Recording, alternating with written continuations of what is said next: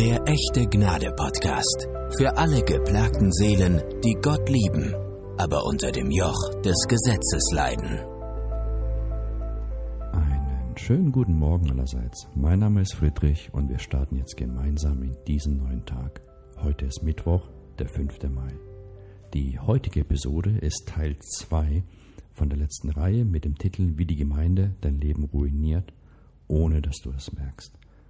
Um eines kurz vorweg zu sagen, ich bin nicht gegen Strukturen. Nicht alle Strukturen sind schlecht. Es gibt göttliche Strukturen. Wir sehen in der Schöpfung, dass Gott sehr wohl strukturiert vorgegangen ist und gewisse Strukturen nötig sind, damit das Leben end- und bestehen kann. Auch lesen wir im Neuen Testament, dass Gott gewisse Ordnung im Zusammenleben der Christen wichtig ist. Gott gibt Strukturen. Wichtig dabei ist, dass die Strukturen dem Menschen dienen, nicht die Menschen den Strukturen. Wie schon Jesus gesagt hat, der Sabbat ist für den Menschen gemacht, nicht der Mensch für den Sabbat. Die Strukturen Gottes dienen dazu, dass die Menschen wieder zu Gott finden. Genau an dem Punkt von Gemeinschaft scheitert ebenfalls die Form des heutigen freikirchlichen Gottesdienstes. Gott hat Strukturen geschaffen, damit die Menschen in Beziehung zu ihm finden und bleiben und in Beziehung zueinander finden. Unsere von Gott geschenkte Liebe findet Ausdruck in Liebe Gott und den Nächsten. Das geht nur mit Gemeinschaft und nicht mit Programm.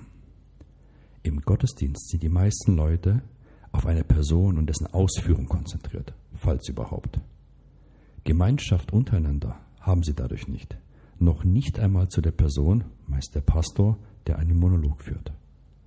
Um Gemeinschaft zu haben, braucht es den Dialog, sprich es muss die Möglichkeit bestehen, dass sich alle einbringen können. Ganz ehrlich, ab einer Größe von vielleicht 20 Personen ist es kaum noch möglich. Nicht mal beim Kirchencafé ist dies ausreichend möglich, da einerseits der nötige, vertraute Rahmen dazu fehlt. Kreischende Kinder, nicht vertrauenswürdige Personen etc.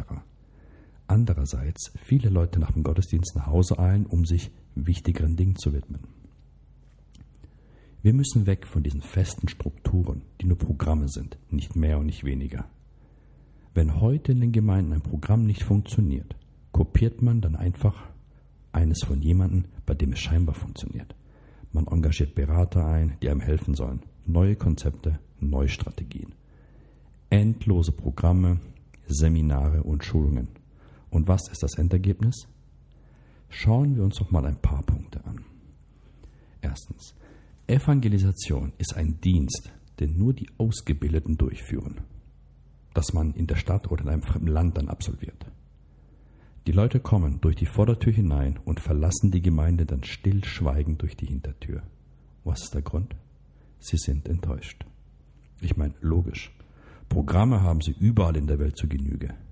Einen Pastor oder einen Leiter über ihnen, der sagt, was zu tun und was zu unterlassen ist, dem man Rechenschaft ablegen muss, Nein, danke. Dafür gibt es schon meinen Chef. Prediger und Pastoren brennen aus. Finanzen gehen aus. Die Alten sterben schneller als die Jungen nachwachsen. Unser Feind frisst unsere Kinder und unsere Programme fressen uns. Wenn man uns darauf hinweist, kommt es dann zu den typischen Ausreden. Das ist der Zeitgeist. Oder das ist überall so. Manchmal aber auch, Umso kleiner, desto gläubiger, heiliger und radikaler sind wir. Oder die Menschen heute wollen sich nicht binden. Das ist die Gesellschaft. Das ist eine Lüge. Stagnation ist nicht normal.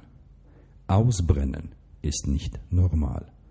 Auf der Stelle treten ist nicht normal. Gott hat nur ein Volk und keine in Zehntausende von Splittergruppen zerstrittene Armee, die sich nur um sich selbst und ihre Strukturen kümmern. Ich meine, die Lage ist ernst.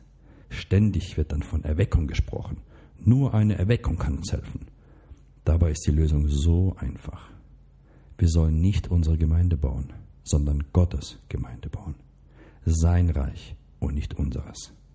Beziehung und Gemeinschaft anstelle von Programm und Gebäude keine ständige Verplanung unserer Zeit und weg mit dem Druck und Stress, den Gott gar nicht verursacht hat.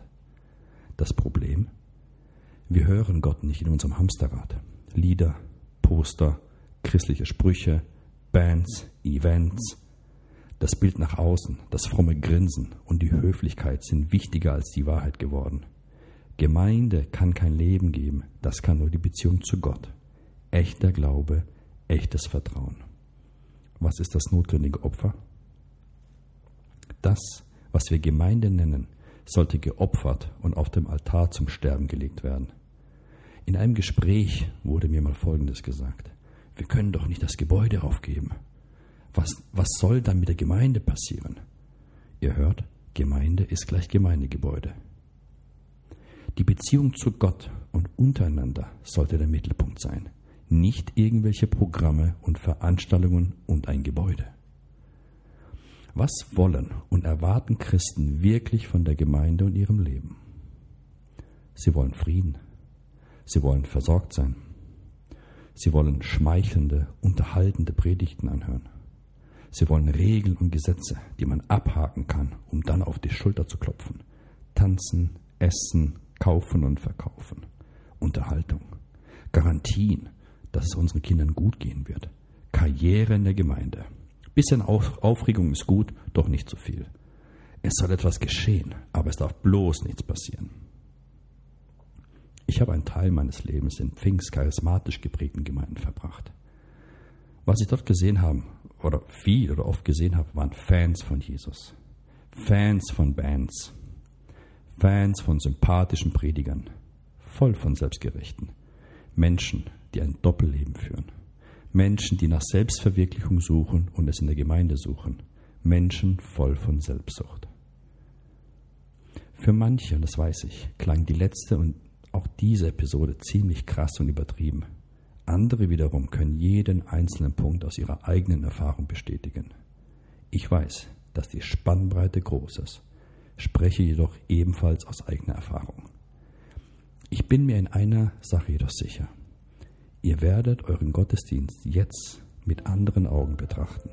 Seid achtsam, beobachtet gut und bewusst und ihr werdet Dinge erkennen, von denen ich hier erzählt habe. In diesem Sinne, bis zum nächsten Mal. Ich freue mich auf dich. Dein Friedrich.